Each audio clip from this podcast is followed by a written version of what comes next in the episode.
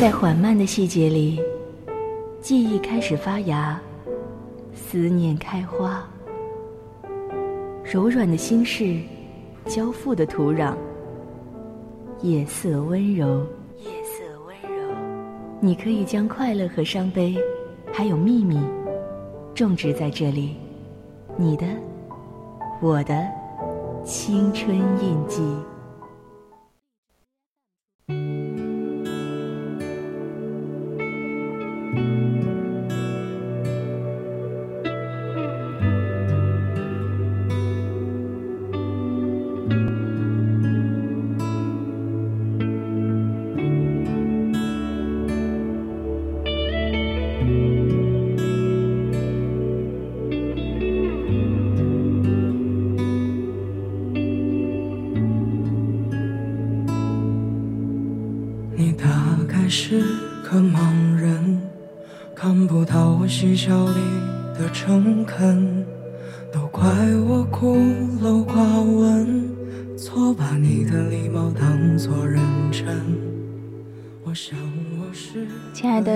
朋友们，大家晚上好！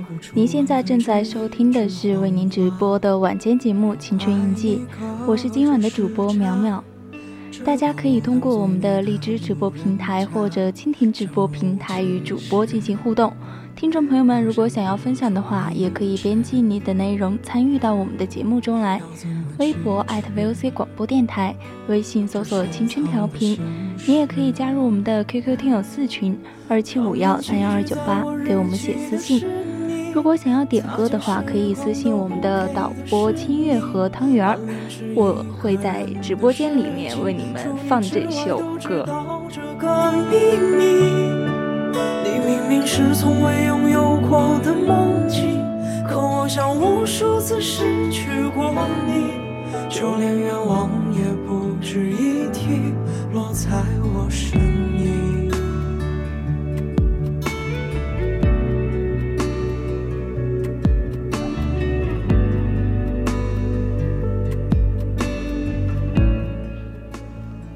天呢，其实是我第一次上《青春印记》，我其实没有特别的想跟大家或者聊天啊怎么样的，但是这个节目他们都说可以有两种形式嘛，一种就是可以邀请别的嘉宾过来访谈啊，就是聊天节目啊，或者是可以做成《青春二三事》的那种，就是一个加长版的《青春二三事》，但其实我有点不太想讲《青春二三事》那种。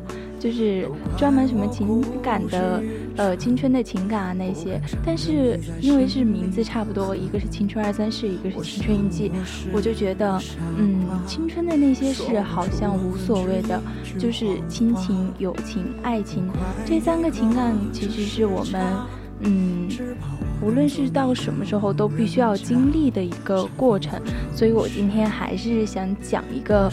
关于感情方面的话题，就是有一个暗恋的故事。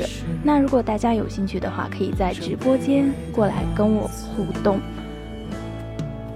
常年寄居在我日记的是你，擦肩时余光都不给的是你，暗恋是一个人的事情，除你之外都知道这个秘密。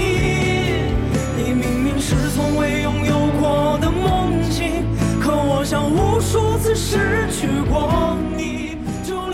现在呢，其实我想跟大家先聊一聊关于治愈系的恋人，因为今天青春印记的主题是一九九，请回答一九九八，治愈系恋人是一种什么样的体验？就如果有听众朋友看过《请回答一九八八》，想必你一定会对那个有着干净明亮的眼睛，笑起来会露出几颗小白牙。喝牛奶还会发出咕噜咕噜声音的天才少年阿泽念念不忘。很多人会评价阿泽说：“一想到这个男人，再冷的心都会温暖起来。他仿佛天生是有一种治愈力的。和这样的男人恋爱，仿佛所有的人间疾苦都能够被抚平，未来也变得充满期待。但不管是温暖还是治愈，似乎都有些抽象。”当我们观众去夸阿泽温暖治愈的时候，我们到底在夸什么呢？治愈又是如何发生的呢？今天我们来先借请回答一九八八来分析一下各种亲密关系中治愈系恋人的魅力吧。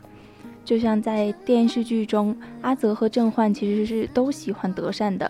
十八岁的感情嘛，嗯，少女德善是一个非常平凡普通的女孩子，她身上有很多特点，包括但不限于，比如说吃的多啊，性格莽撞，喜欢做鬼脸扮丑。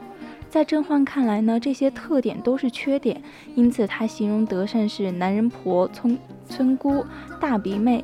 但在阿泽眼里，这些却都是可爱好看。嗯，我记得有一次德善涂了一个很难看的橘色的口红，大家都去吐槽说太难看了吧，阿泽却坚持说好看，比李英爱还好看。就嗯，我看过一个社会心理学家吧，在他的自我理论中提到，我们的自我概念由他人如何对自己及对自己行为评价的知觉构成。也就是说，周围的人如何评价看待我们，会影响到我们对我是谁、我好吗这些问题的判断。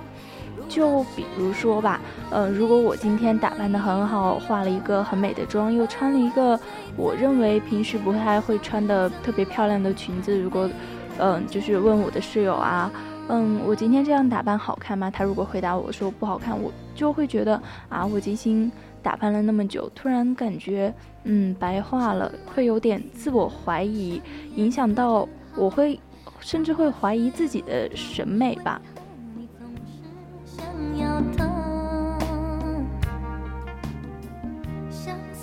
发展心理学研究发现，在自我认知脆弱且不稳定的成年早期，亲密同同伴对于我们自我认知概念形成的是关键的作用。反之，我们就会怀疑自身价值，甚至去自我贬低。虽然郑焕对德善的否定打击不一定是恶意，但是他的这些话却。很可能会让本来就有些自卑的德善更加沮丧，而相比之下，阿泽对于德善则是一种无条件的接纳和喜爱。他爱着德善最真实的样子，比如说，嗯，笨手笨脚跳舞的德善是可爱的，满嘴都是食物还在说话的德善是可爱的，甚至抓着老鼠兴奋的大叫的德善都是可爱的。他喜欢德善，他爱德善，只是因为他是他。在这种无条件积极关注的关系里，德善不用刻意的去讨好伪装，嗯，可以放松自由的做自己，也会获得前所未有的自我认同感，因为他只需要作为自己本身就能够被喜欢和欣赏，有一个人默默的一直去在他身边陪伴他。无条件的爱，它所传递出来的信息就是我爱你本来的样子，你做你自己就很有价值。就像维克多·弗兰克在《人类寻找意义》一书中写的那样，给予爱的人通过他的爱，使被爱之人实现无限潜能。嗯，有一段时间我特别喜欢听陈奕迅的《无条件》，因为里面有一句歌词就是，嗯嗯，我突然。突然间忘了那句歌词是什么，反正那首歌的意思差不多就是，嗯，无论世界怎么变迁啊，嗯，我都是只是爱你，没有条件的爱你，你永远胜过别人。对，就是这句歌词，你永远胜过别人。在喜欢你的眼里，他对你永远是偏爱的。无论你，嗯，什么，嗯，你认为的囧事啊、糗事，在他眼里，甚至都觉得，嗯。你这样好可爱啊，会觉得你很真实，跟你会很亲密的关系，所以你才会在他面前表现出来那样。阿泽对于德善的这种有一种共情就永远在线，比如说他察觉到德善很冷，但同时他也知道德善心地善良，因此在把自己的外套递给德善的时候，他会找借口说是自己太热了不想穿。嗯，他知道德善的自尊心很强，因此当德善遭遇了暴露狂，不敢去上厕所的时候，他还假装自己去门口抽烟，偷偷的保护着逞强，独自前往厕所。但其实害怕的要死的德善，其实这种站在嗯别人就是对方的视角下，能够设身处地的去为对方着想，才会让对方感受到真正的被理解、被尊重。我不快乐，因为看见他脸上的笑是很勉强的。我很想爱他，但是眼睛在说谎，隐瞒。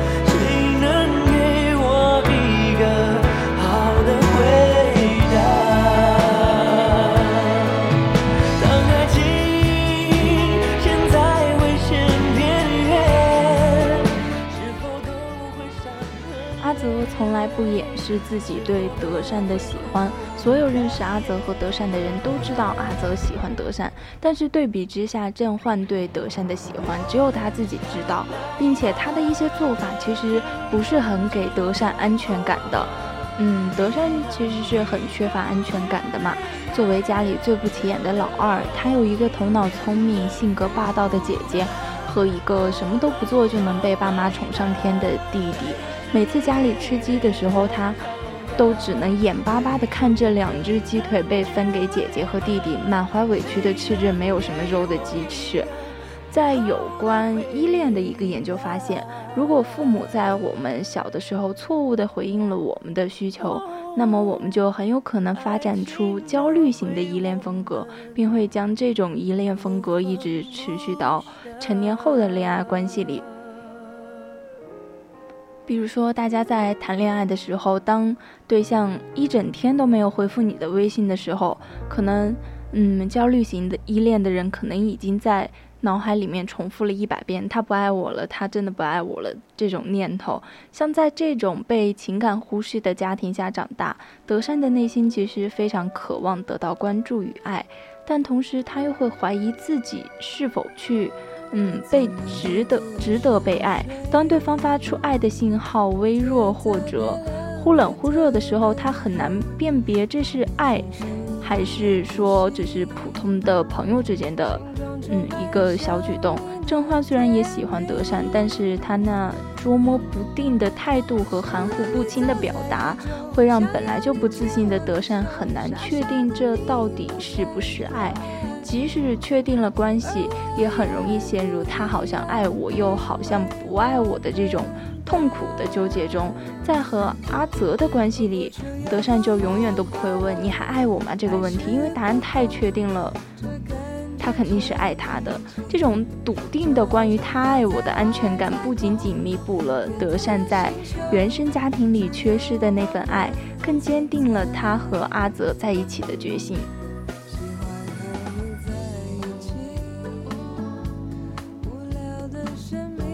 阿泽其实也并不是特别完美的男孩，比如说他不会撕酸奶瓶盖，也不会开饼干盒，会常常的迷路走丢。他的日常生活需要被人照顾，才能正常的运作下去。而德善刚好是一个细心照料者的角色。当阿泽去国外参加围棋比赛的时候，德善甚至会记得在旅行箱里塞进一床电热毯。一方面被需要可能会让我们体会到自己在关系中的价值，让我们进行意义感的建构，加强我们的自我认同感；另一方面，被需要也会像，嗯，让我们更珍视一段关系。就像《小王子》中所说的，正是你花费在玫瑰上的时间，才使得你的玫瑰花珍贵无比。在被需要的过程中，我们在对方身上付出的时间、精力和爱，都会让他变成和他人不一样的存在。我们不仅仅是爱着他本身，我们也爱这段关系中被需要着、有价值的自己。嗯，就比如说我之前看到一个短文章，就说有的时候在处情侣的时候，你有时候适当的说这个我不会，比如说女孩子经常说的什么。嗯，我拧不开瓶盖了，帮我拧一下了。这种其实很多时候并不是真的拧不开瓶盖了，还有系鞋带这种，其实就是想让男朋友就是一一方面是想让男朋友嗯可以帮自己做一点事儿，然后自己心里面有一点成就感吧，然后就觉得嗯他很爱我，他愿意为我做这么微小的一件事儿，但是一方面也是。嗯，有这种心理，就是觉让他对方觉得自己被需要，这真的是一种安全感，虽然是很小的一件事儿。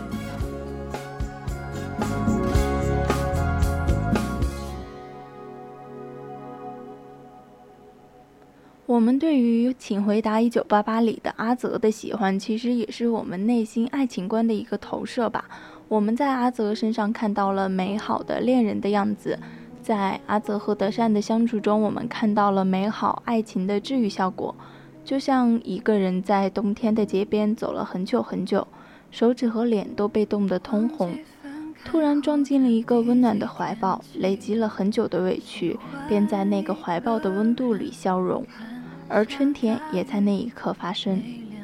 有人说阿泽只是一个虚构的影视形象，现实生活中我们虽然。不会遇到和阿泽一模一样的国宝级男友，但是这种笃定又温柔的治愈系伴侣侣，却永远是我们寻求爱情的意义。从这个角度理解，每一个人都可以活成治愈的模样，每一个人都可以成为阿泽，每一个人也都可以活成被治愈的模样，活在治愈性的关系中。那夏天到了，你有没有你的阿泽陪在身边？如果有。就转身去抱抱他吧。可，嗯，虽然可能因为这两天太热了，抱起来的话也不太舒服。那如果暂时没有呢？世界和我爱着你。不管别人说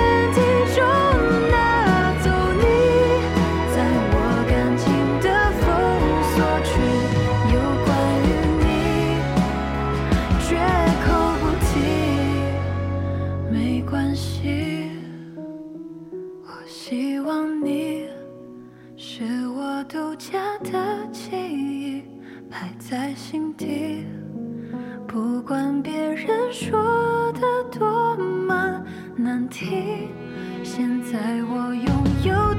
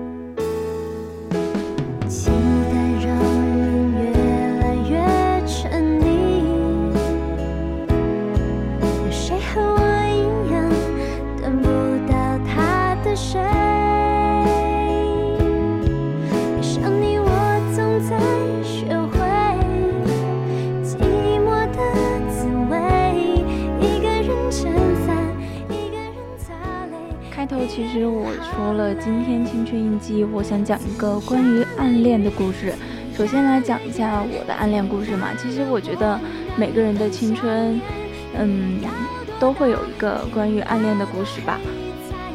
我的暗恋发生在高一的夏天，我记得很清楚，因为嗯，我暗恋的对象呢，其实是一个从初一就开始认识的人，当时就觉得两个人。嗯，玩的还挺好的嘛，就是成为了好朋友。他是大我两届的一个学长，然后我们就这样认识了。认识了不久，他就离开了校园，然后毕业了嘛。之后的联系好像也是断了两年的联系，但是我们都还是也没有那么久，反正就是偶尔的还是会有联系的那种。但是高一我也具体忘了到底是哪件事突然让我心动，我觉得。啊，我好喜欢他啊！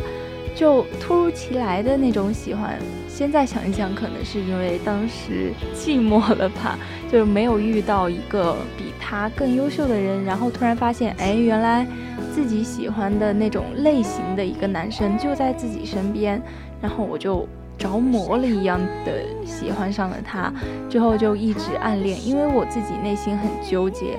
我觉得我的恋爱观还是挺成熟的。我觉得都已经是这么久的朋友了，大家都认识三四年的样子了。如果表白了，人家不喜欢我，然后两个人就开始又分开了，我觉得特别亏待，就特别辜负这几年的认识，大家相处的关系吧。嗯，之后就一直隐藏在心底。但是我觉得当时他应该也是。觉察出来的了的，因为我开始主动的找他聊天，是天天找他那种聊天，天天早安晚安，然后还给他分享一首歌。我清楚的记得，我连续二百五十多天还是二百六十多天，每天给他分享一首歌，每首歌里可能都隐藏了一句“我喜欢你”吧。我觉得他是。觉察到了的，当时他特别喜欢的是林俊林俊杰，包括现在我因为他爱上了林俊杰，到现在我一听林俊杰的歌，满脑子都是他，这就已经是一个习惯了吧。但是林俊杰的歌还是蛮好听的，推荐听众朋友们去听哈。嗯，好像关于他的回忆，其实现在我能想起来的。也不是那么多，不是那么清楚了，因为时间毕竟还是过了太久。嗯，在最后我也忘了到底具体是怎么在一起的。但是之后我们俩也是商量了很久。他在后来，嗯，一年多左右的样子吧，他，嗯，我们俩说开了，说就是我们俩都是喜欢对方的，但是都不敢，不太敢在一起，因为觉得，嗯，大家真的认识太久了。贯穿了彼此青春的一个回忆，以后回忆起自己青春，觉得自己一直都有这么一个人。结果如果突然在一起，然后分手了，就闹得还挺不好的。但是最后，我也忘了具体我们到底都是怎么想开了，说服了自己吧。可能就时机到了，我们俩在一起了。但是在一起之后，我突然觉得好像我们俩真的还是适合做朋友吧。突然觉得不合适。我也嗯，很多小事情吧，小细节。以前没有在一起的时候，可能你觉得喜欢他，然后是你的喜欢让他夺了一层嗯光芒吧，觉得他很优秀啊，各方面都很好。但是在一起之后，慢慢的开始什么鸡毛碎皮的小事儿，都会觉得嗯，他跟我想象的真的不一样。就有些人只可远观，不可亵玩的样子。做个梦给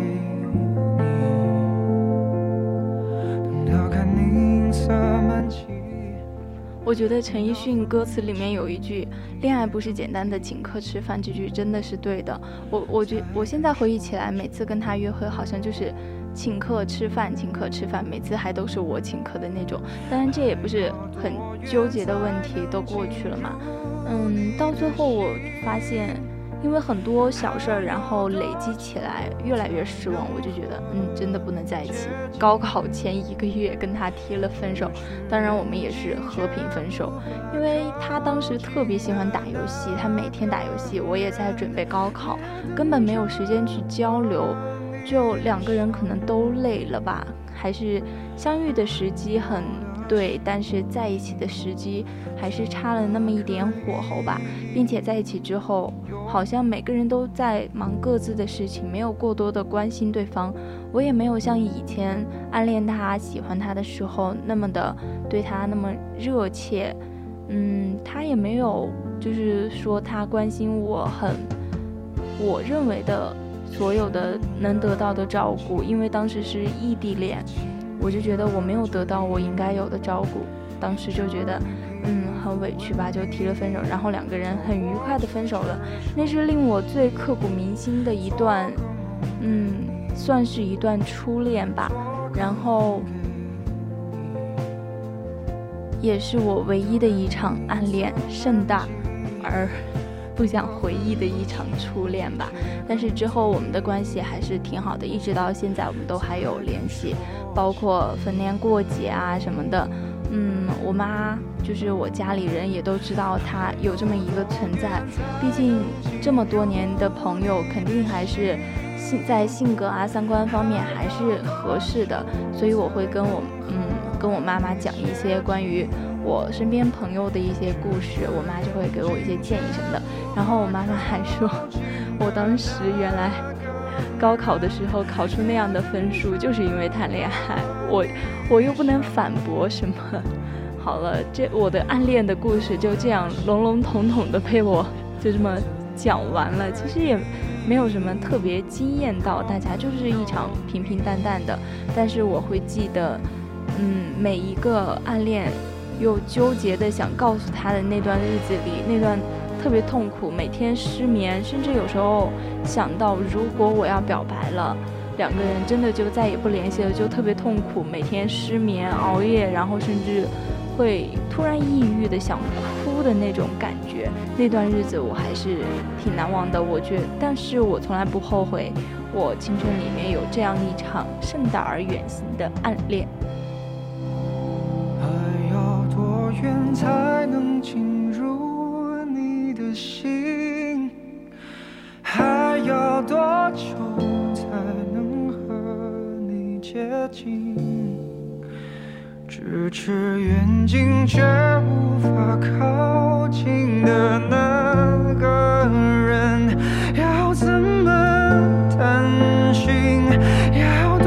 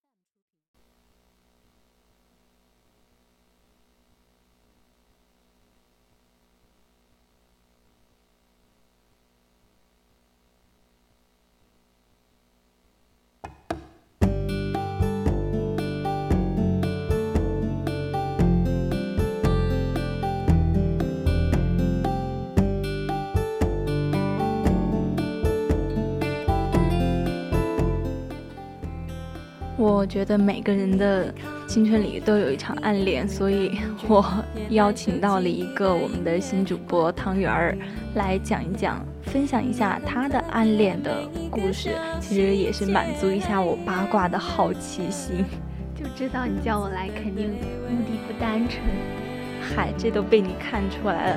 但我觉得，反正现在深夜聊一聊这种情感话题，还是挺能拉近咱俩关系的嘛。毕竟咱俩不太熟，是吧？行了，我现在已经想走了。你跟我说咱俩不太熟，都是错付了啊！我觉得我跟你还挺熟的。错付了，错付了。哎，啊，说到暗恋啊，其实我的暗恋。要追溯到我的初中时代，天哪，这比我还早啊！那时候因为那时候不敢早恋嘛，所以就一直是暗恋。哎呀，乖乖女啊！最后其实最后也是说出来了，嗯，但是没有在一起嘛？没有啊，因为那时候已经快中考了呀。啊，好吧，这是一个就是更成熟的孩子，像我这种就是快高考，因为我记得我是。嗯，正好是那个寒，嗯，也不是寒假，是十一月份在一起的。然后当时也是快高考了，我没有一点紧迫感，还高考啊？嗯，对。但是当时我就觉得，嗯，我好不容易想开了，然后他也好不容易想开了，哎，咱俩合适，就时机到了就在一起吧。然后就哎，就在一起。嗯，我的那是，那是我的同桌，啊，那是军训的时候。所以现在我要不要放一首《同桌的你》？可以。好的，好的。支持汤圆儿的点歌。好了，你继续说吧。那是我们初中军训的时候分好了班儿，然后呢，我们老师就故意安排成了男女同桌。我也不知道为什么。你们老师好好，就是好懂啊。我为什么我们就是初中老师？我记得那时候很忌讳男女同桌那种。对对对，就是害怕早恋嘛。别的班里也都是女生女生，男生男生，唯独我们班就是男女同桌。然后。呃，可能他也没有意识到班里会有这么多情感问题，就当时可能觉得你们还小还幼稚，就不太会谈情说爱这种嘛，因为才初一嘛，刚刚进学嘛，刚进学校。然后我那个同桌，嗯，我们同桌了前前后后一共有两年多的时间，然后他其实。在颜值上，在我们班还算得上是班草级。嗨，我就是我相，我觉得以你现在的自恋程度，你的眼光应该也不会低吧？就很多女生都都追过他，那那就相当于是班草那种吗？对，然后就很多女生给他抄作业呀，帮他写作业呀，天哪，我给他买水呀什么的。我要是初中有这种颜值，一大堆男生拜倒在我的石榴裙下多好！当时我真的不想写英语作业。就是我想找一个英语好一点的男生来帮我写英语作业，好吗？嗯，就其实呃说起来，那时候女生给他送吃的，我还吃过不少呢。那他对你还蛮好的，你跟他关系很好吗？长时间，嗯，一开始因为一开始我初一的时候，我那个性格。嗯，就是就是就是好学生，然后他们会觉得我跟老师是那嗯站站队的，然后就不喜欢我。对，然后等后来的时候，我的本性慢慢暴露出来了之后呢，我们相处的非常的愉快。说实话，就我觉得我对你有印象，真的是从也就最近最近一个月吧，就才慢慢认识。我真的觉得你好逗啊！就我才真正了解到你的性格，我觉得好有意思啊！是吧？是吧？就是那种人见人爱的性格。然后呢？嗯，就其实当时其实嗯，我也没有意识到自己在暗恋他。然后，因为因为我觉得就是同桌之间的感情啊，或者是你可以我们好就好哥们儿那种，嗯。然后我也，嗯，就是那种。懵懵懂懂，他他长得再帅，然后我看习惯了，也没有觉得很帅吗？天哪，真的，在我这种颜控面前，就我觉得有一天帅哥能被我看烦，那是不可能的。然后慢慢的，我我的朋友们就在问我，他们说你是不是喜欢上你那个同桌了？我说不可能呀，我们两个就天天打打闹闹的，然后嗯，下面聊天的时候也聊的就真的像个哥们儿一样，然后就不可能是那种感觉。嗯，等到慢慢后来的时候呢。嗯，好像也有点发觉了。他们说的好像有点道理啊，是被别人的提醒下吗？然后我真正发现的时候是什么？是那时候老师给我们调了座位，我记得特别清楚。那天，嗯，他搬着桌子跟那个另一个男生换了。哎，给你讲，另一个男生在我们班也算得上是班草了。哦天哪，你你初中在的班颜值都这么高的吗？不好意思，我初中一共有过四个同桌，都是男的，全是帅哥，在我们班都算是颜值天哪，羡慕啊！就在我们班能有四个大帅哥就已经不错了，真的，在我初中班，尤其我们班那最帅的两个男生跟我做的同桌的时间最长了啊。你们是多久换一次呀？我们是不换的，就是老师如果看到不合适的再调，基本上没有大变过。天哪，这种随心所欲的我爱了。然后那天，因为他老是和他的前桌打闹，然后他就被换到了前面，然后就看着他，我看着他搬着桌子走开的时候，就一下子就感觉心里好空啊，然后觉得好像失去了很重要的东西一样，就就暂且不说另一个同桌会不会跟我合得来，就觉得。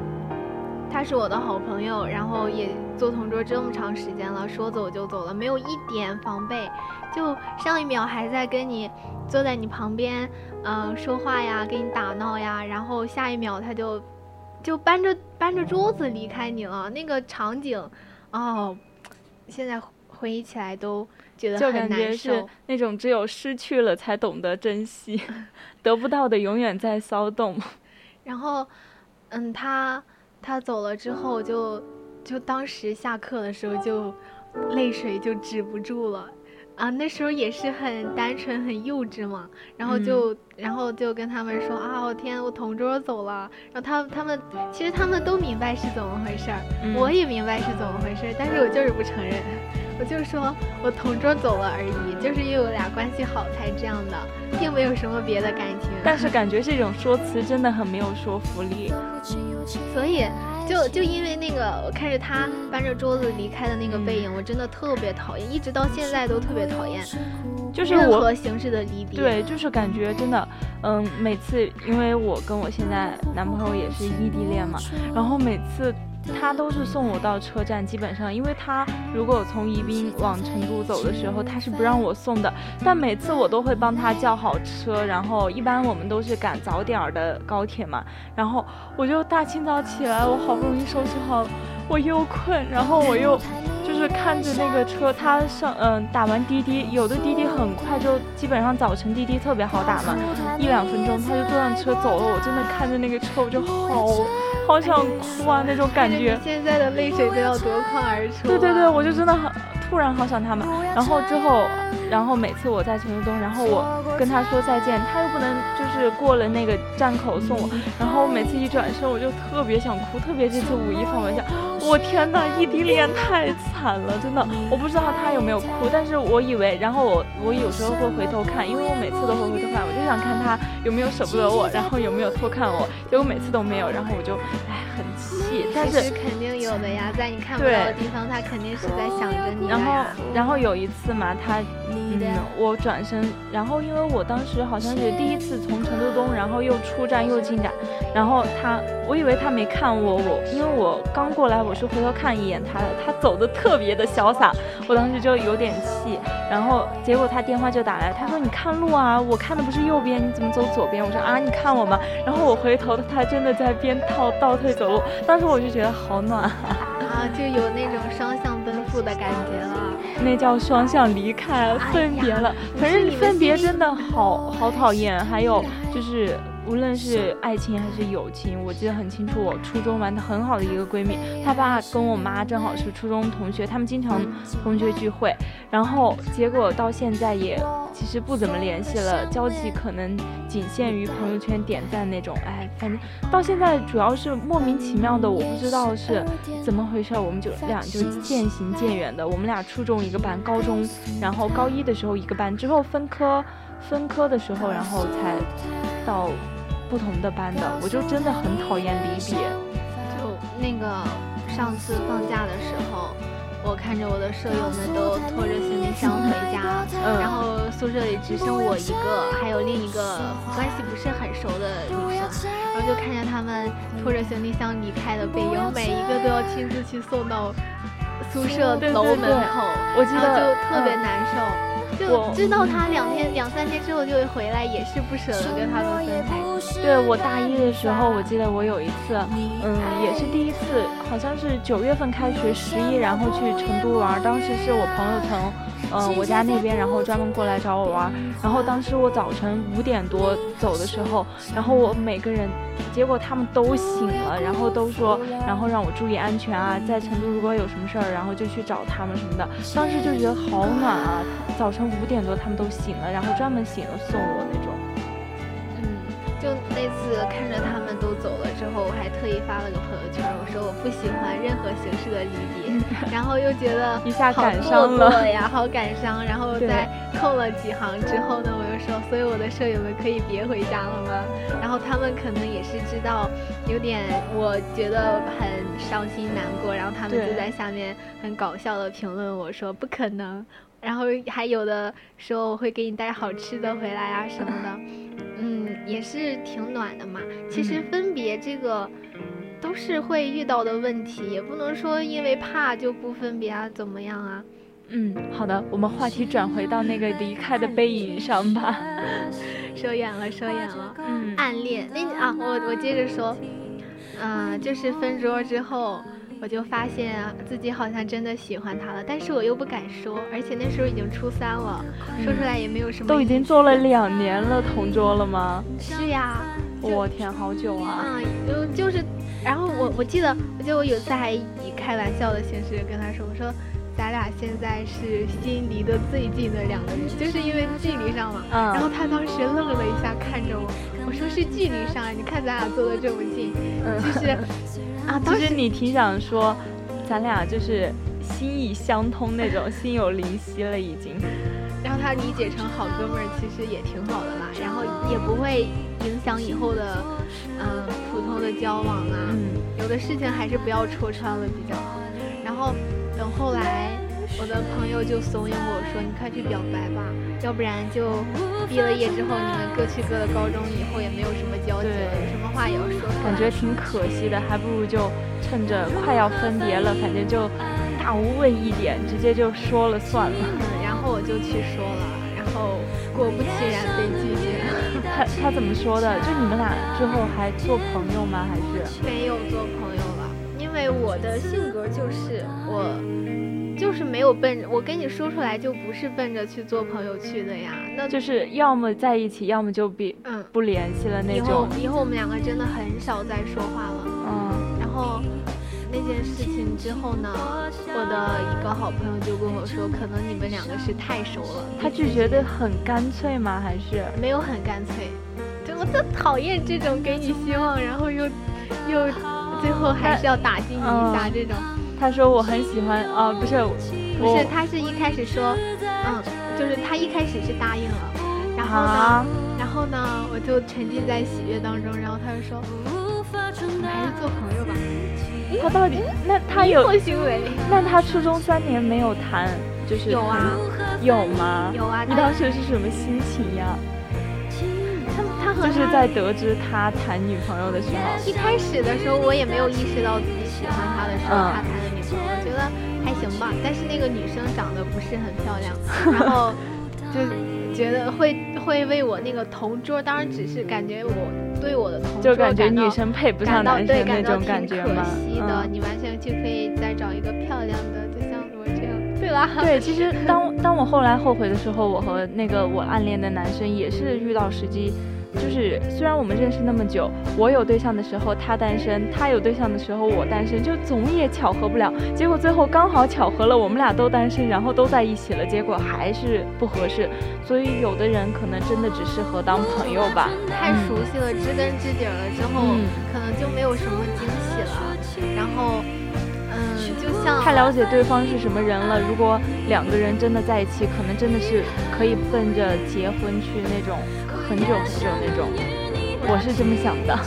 那时候初中也谈谈不上这么深奥的问题啦。也对，就是可能太熟了。然后我以前什么性格呀，你也知道；什么坏脾气你也知道。然后就像谈恋爱的时候，不都是一开始的时候都会把最好的一面展现给彼此吗？对，还是留点神秘感对呀，然后我们那时候已经很熟很熟了，就可能就没有，如果就算在一起，也没有那种悸动了。嗯所以，可能这就是他拒绝我的原因吧。距离产生美，可能在分开的那一年里，只有他在怀念，然后你，呃，哦，只有你在怀念，就是觉得喜欢他什么的，他没有一丝丝不适应。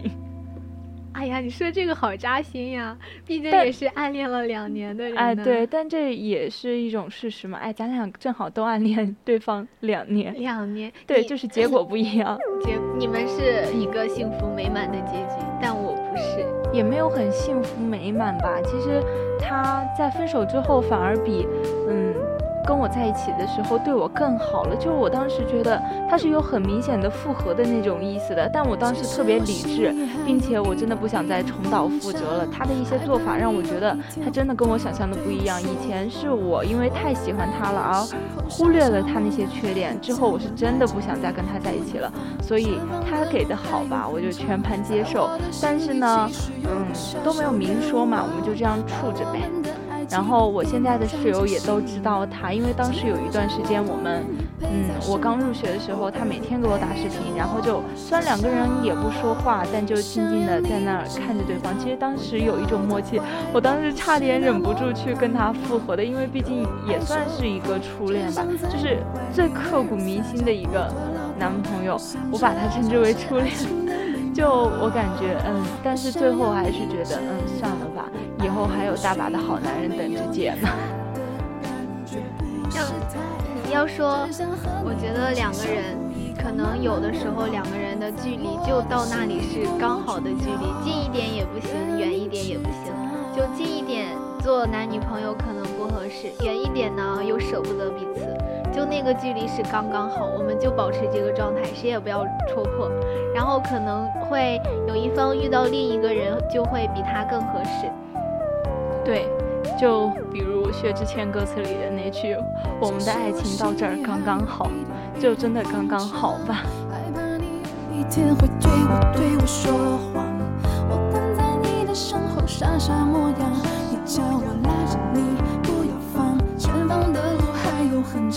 在我的心里，其实有个小小愿望，记录点滴装进行囊，记录这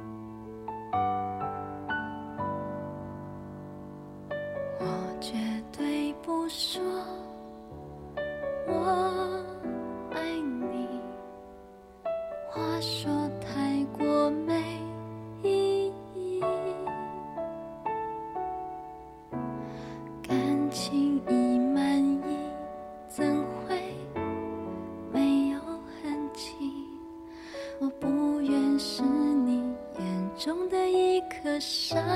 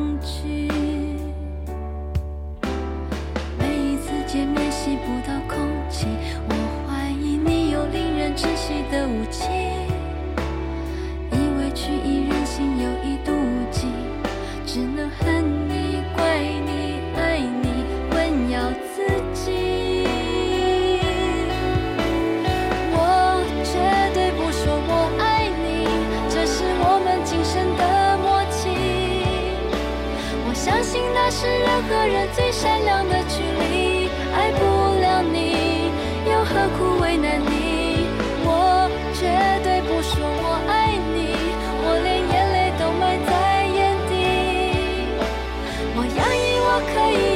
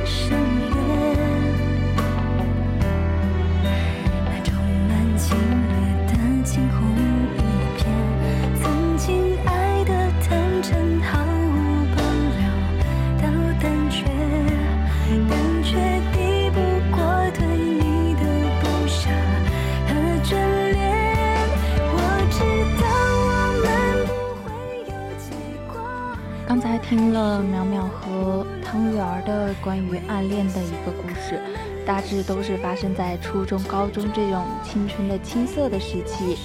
嗯，接下来跟大家分享一些网络上的，嗯，知乎、微博上的一些小故事吧。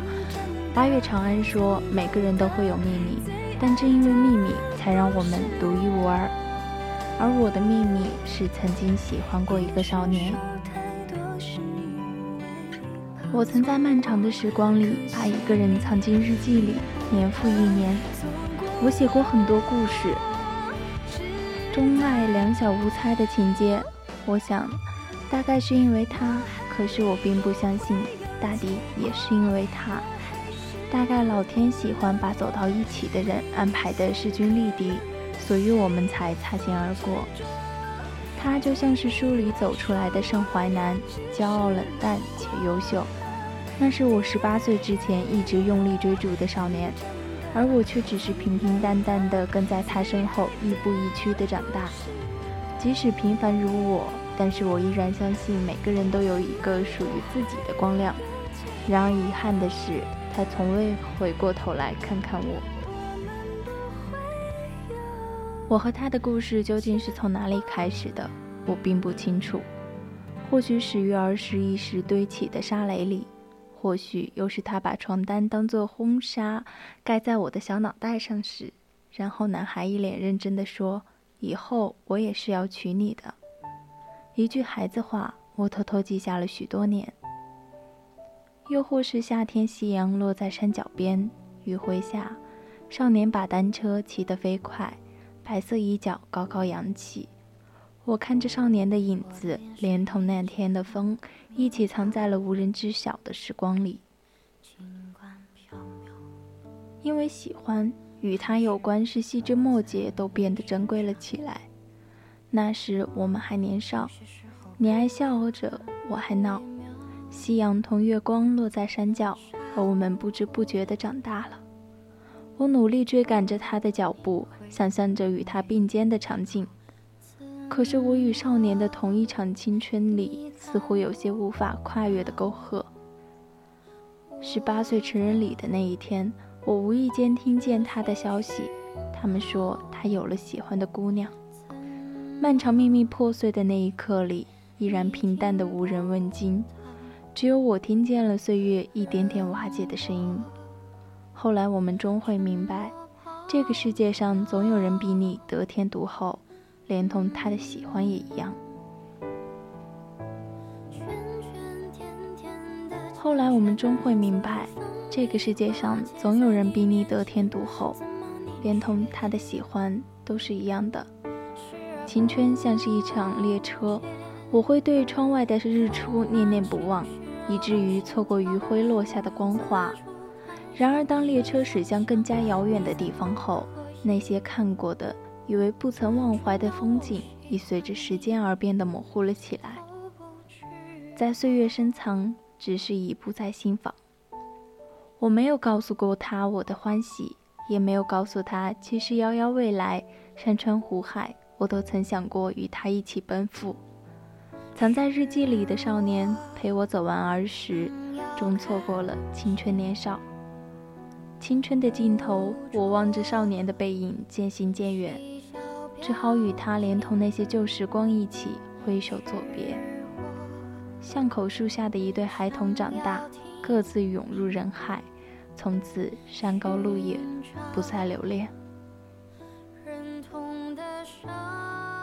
一首《成都》火遍大街小巷的那一年，我的少年恰好在成都定了居。而我选择了回家，回到了那个我与他从小长大的小镇里。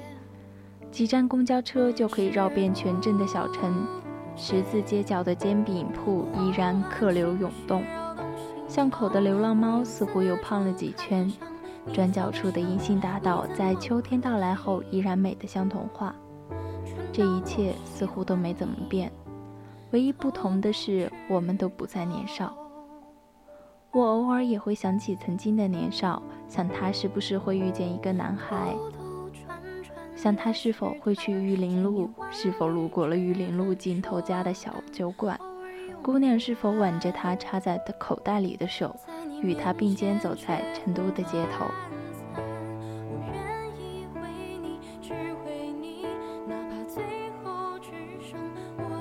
后来我遇见许多人。听过许多迫不及待的套路和言不由衷的赞赏，我都笑着摇头拒绝。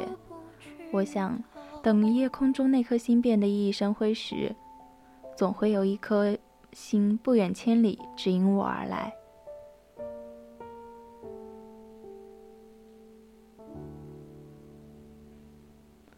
少年啊，终有一日，我们会各自成为更好的自己，即使我们再也不会相遇。我依然会记得，曾经有一个人被我藏进了那些回不去的时光里，也因为他，我变成了最好的自己。岁岁又年年，如若我们恰好相逢，我也不会告诉你，你曾是我年少的欢喜。愿我们一生明媚如年少，无论有多少错过或遗憾，却要始终相信，水高路远，终会有一个人奔你缓缓而来。轻轻慢慢，时深岁月一去不返。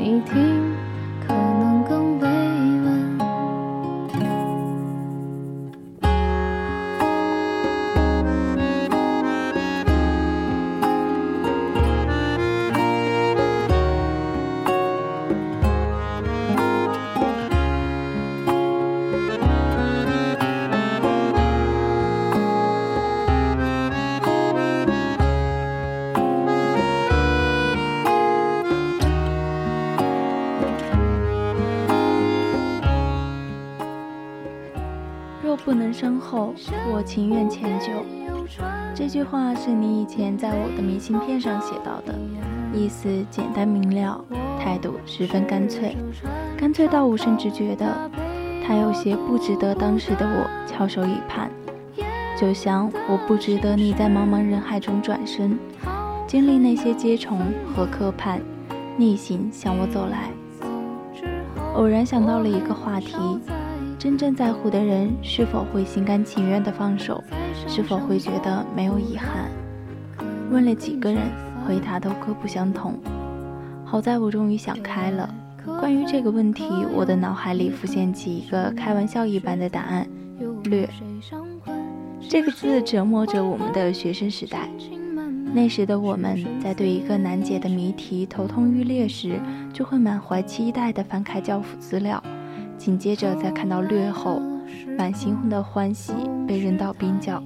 除非有一个善解人意的同学踏着七彩祥云，拿着他写完的作业本向自己走来。同学，这个我在你口中听过好几次的高频词汇，也是啊。高中时代的同学就像正在下沉的帆船，大海会执着地留下它的线索。相比起来，大学时期的我，可能只是路过大海，却又刚好被阳光照耀亮的晚霞。可云与海之间，永远隔着世间万物。所以，风一来，我就要走了。我用一个“略”字，交给自己一张满分的答卷，也彻底告别了过去。前前后后算起来，大概有四年。这四年，我总算在自己的心魔中跌跌撞撞地毕了业。以前总埋怨张爱玲，什么所谓的新欢和时间对我来说都没有用，也曾偷偷在心里埋怨过，明明是你说的迁就，可是也没有多久啊。友情是数量众多且拥挤的鲤鱼，而没有跃上爱情的龙门，这些鱼儿们也终究要回到属于他们的浅滩里的。过去的我有那么几个瞬间，是真的以为我们很深厚了。寝室熄灯后，打着视频，旁若无人的笑闹。你陪我看过的夜场恐怖片和一起爬过的山，记忆穿越过数不清的明信片，我仍然记得那个新生教室里我们第一次对视。幸运的是，正因为有了对你的这些情绪，我慢慢的爱上了文字。不知在哪儿看到过一句话，我在文字里和他谈了一场人尽皆知却又无人知晓的恋爱。我马上想起了你。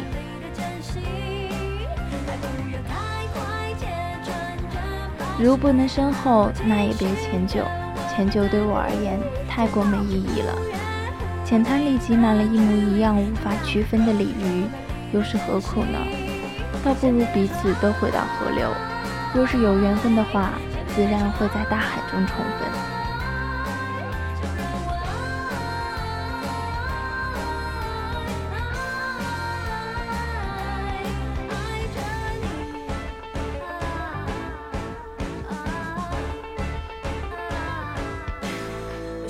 苏轼在《水调歌头》中写道：“人有悲欢离合，月有阴晴圆缺，此事古难全。”以前上学的时候不知其中深味，自以为是的大肆解读一番。现在再看来，词中所蕴含的深沉与无奈，更能让人回味无穷。正如苏轼所写：“人生短短数十载，本就是完美与缺憾的交响。”无论我们喜不喜欢，我们总要迎来欢喜，也总要面对遗憾。在面对遗憾时，学会坦然接受，才是人生最大的完美。早知道我就，如果知道是这样，这些话是不是很熟悉？人生往往有很多遗憾，小到冰淇淋没吃两口就掉地，大到高考失利、求职失利。不论大小，都会让人愁苦苦、愁眉苦脸好一段时间。但其实，所有遗憾都是我们人生必走的路，就如月亮的阴晴圆缺一样，是绕不开、躲不过的。曾在书上看过一个故事，在印度，一个商人有位貌貌美如花的妻子，这位太太体态优美，眉眼如画，又贤惠温柔。两人情比金坚，是人人称羡的神仙眷侣。美中不足的是，这位太太长了一个酒糟鼻子，在其他巨秀五官中格外突出，好像艺术家对于一件原本举世瞩目的艺术品，在一个地方少雕刻了几道，就显得非常怪异和突兀。这位先生总觉得太太的鼻子不够完美，便总想着弥补这个遗憾。直到有一天，他路过一个贩卖奴隶的市场，看到了一个身材瘦小的小女孩，脸上长着一个小巧精致的鼻子，他激动不已，于是一掷千金将其买下。这位丈夫带着买下的女孩日夜兼程赶回家，想给心爱的妻子一个惊喜。到了家里，他立马用刀割下了女孩子漂亮的鼻子，连声呼喊着妻子。发生了什么事儿让你这么激动？妻子疑惑不解地问道。我为你买了一个端正美丽的鼻子，你戴上看看。丈夫激动万分地说道。说话间，丈夫抽出怀中的匕首，锋利的匕首瞬间将妻子的酒糟鼻子割下，妻子的鼻子刹那间便掉落在地。丈夫马上把女孩的鼻子贴在妻子的伤口处。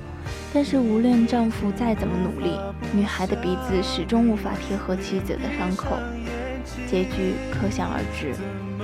如果丈夫一开手一开始就接受了妻子的酒糟鼻子，也不至于让这个小小的不完美变成了让人追悔莫及的遗憾。可生活中，我们又何尝不是这样呢？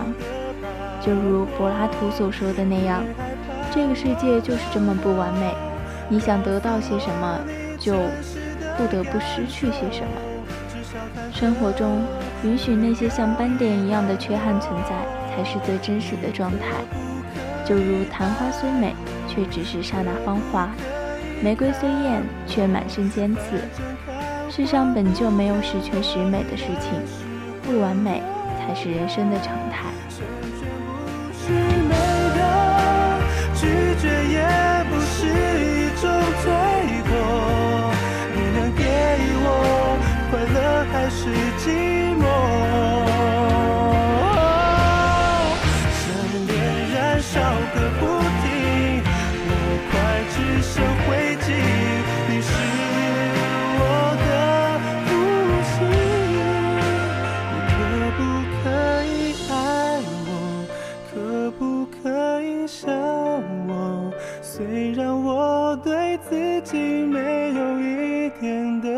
把握，别害怕我难过，告诉我你真实的感受，至少忐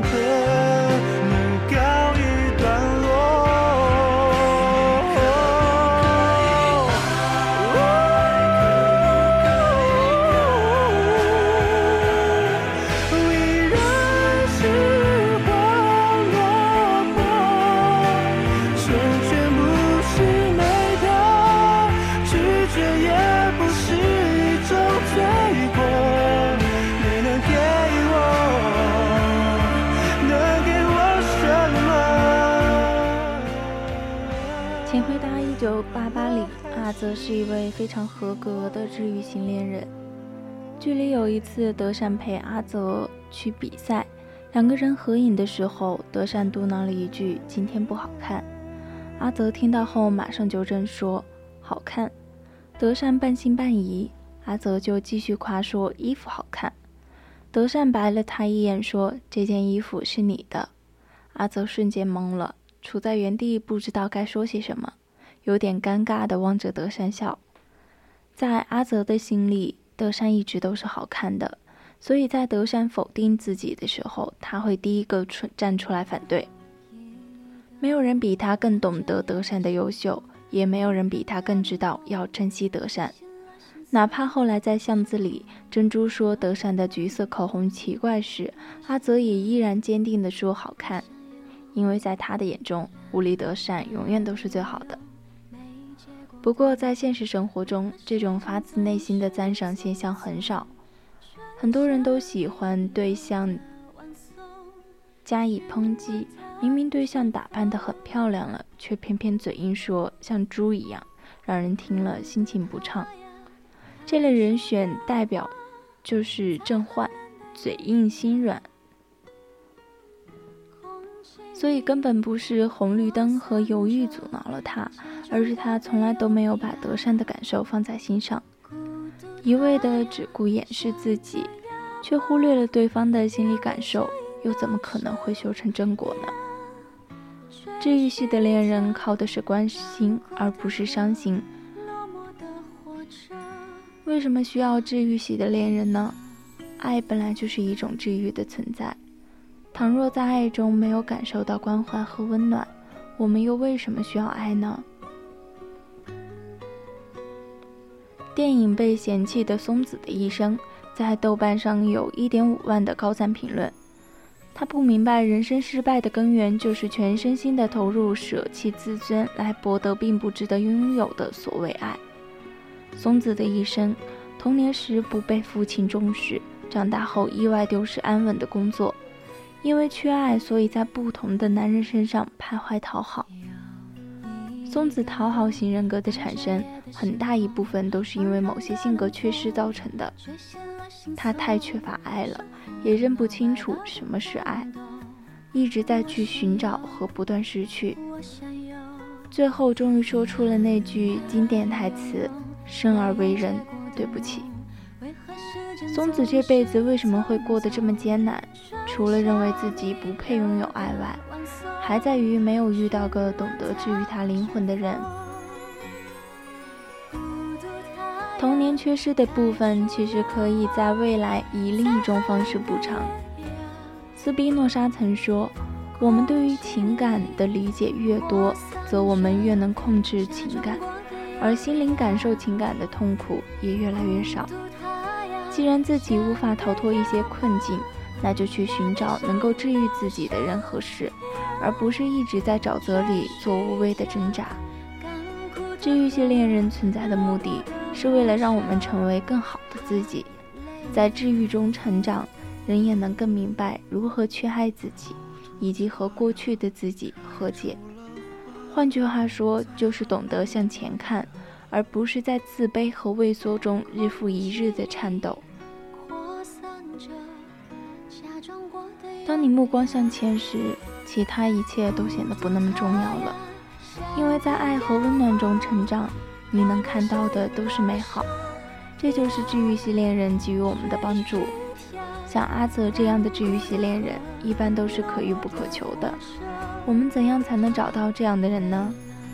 其实吧，你身边说不定就有，只是你忽略了。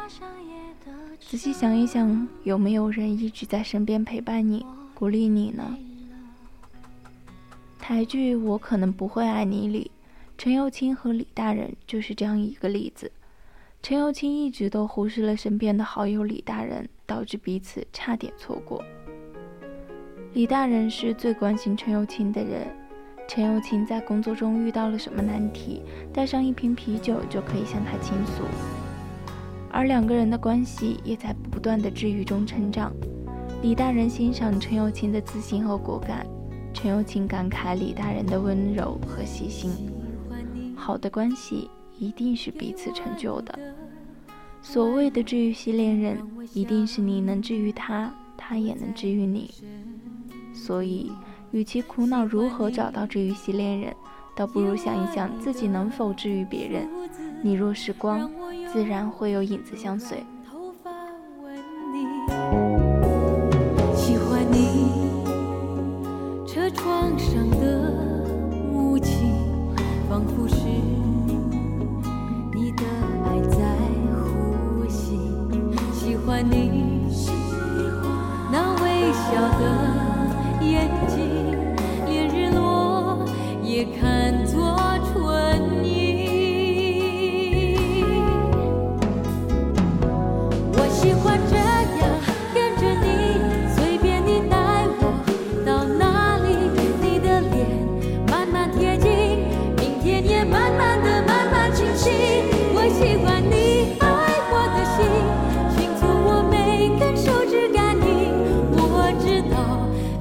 诉说着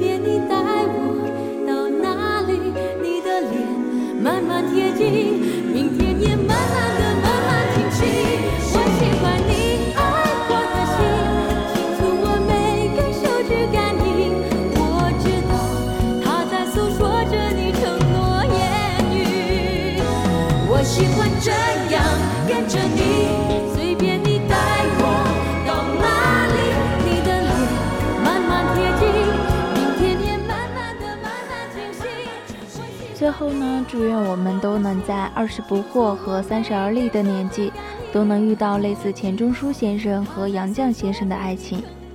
没遇到你之前，我没想过结婚；遇见你，结婚这件事，我没想过和别人。找到属于你的治愈系恋人，温暖一生。现在已经是北京时间二十三点二十五分，今天的青春印记就要跟大家说再见了。感谢你的收听，我们下期再见。